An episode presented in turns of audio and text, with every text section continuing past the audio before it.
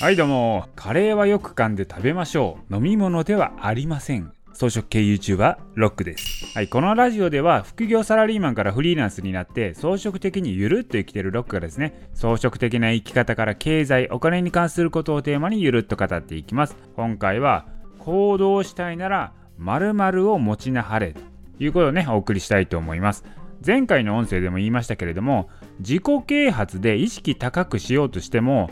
大体3日で終わるよと。自分の意識を高くいこうなんて無理よっていう話をしました。それではなくて行動を起こすためには目的が必要という話をしました。じゃあですよ今回お伝えするのは目的って何よってことなんですよね。目的があれば行動っていうのは生まれるんですけれども目的って何よって話ですよね。ここでねちょっと注意しとかないといけないのが目的と目標の違いを理解しとかなあかんのですよ。目的ってどういうものかというとどちらかというとね何のためとか理由に近いんですよ。一方で目標っていうのはなんか希望とか願望とかなりたい地点のイメージなんですよね。なので行動を起こすためには目標では根拠が薄いわけですよ。何らか行動するためには理由がいるんですね。まあそれが目的なんですよ。で理由は強ければ強いほど行動力っていうのが上がっていくんですね。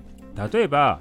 生きる目的生きるためってね一番強いね目的なんですけどももしね生死の境目にいる人こういう人ならば生きるためだったら何でもしますよね、まあ、最悪道徳心を捨てて行動してしまうっていうのもありえるわけですよ。それだけ強い根拠があるんですよね。であとはですね愛しの人がいますとその人を彼女にしたいというそういう目的を持ったらそのためにはダイエットしたり彼女が好きなことを勉強したりしますよね。だそうやって行動を起こすんですよ。目的さえあれば行動はね自然と発生するわけなんですよね。逆にですよこれ行動しなきゃダメだとかねそう思っている時点でそれはね目的なき行動なんですよ。行動する根拠が薄い目的なんですよね。だからそれってねもうそもそもやる必要がないのかもしれないですね。もしくは目的が曖昧すぎて目的として認識できてないのかもしれないと。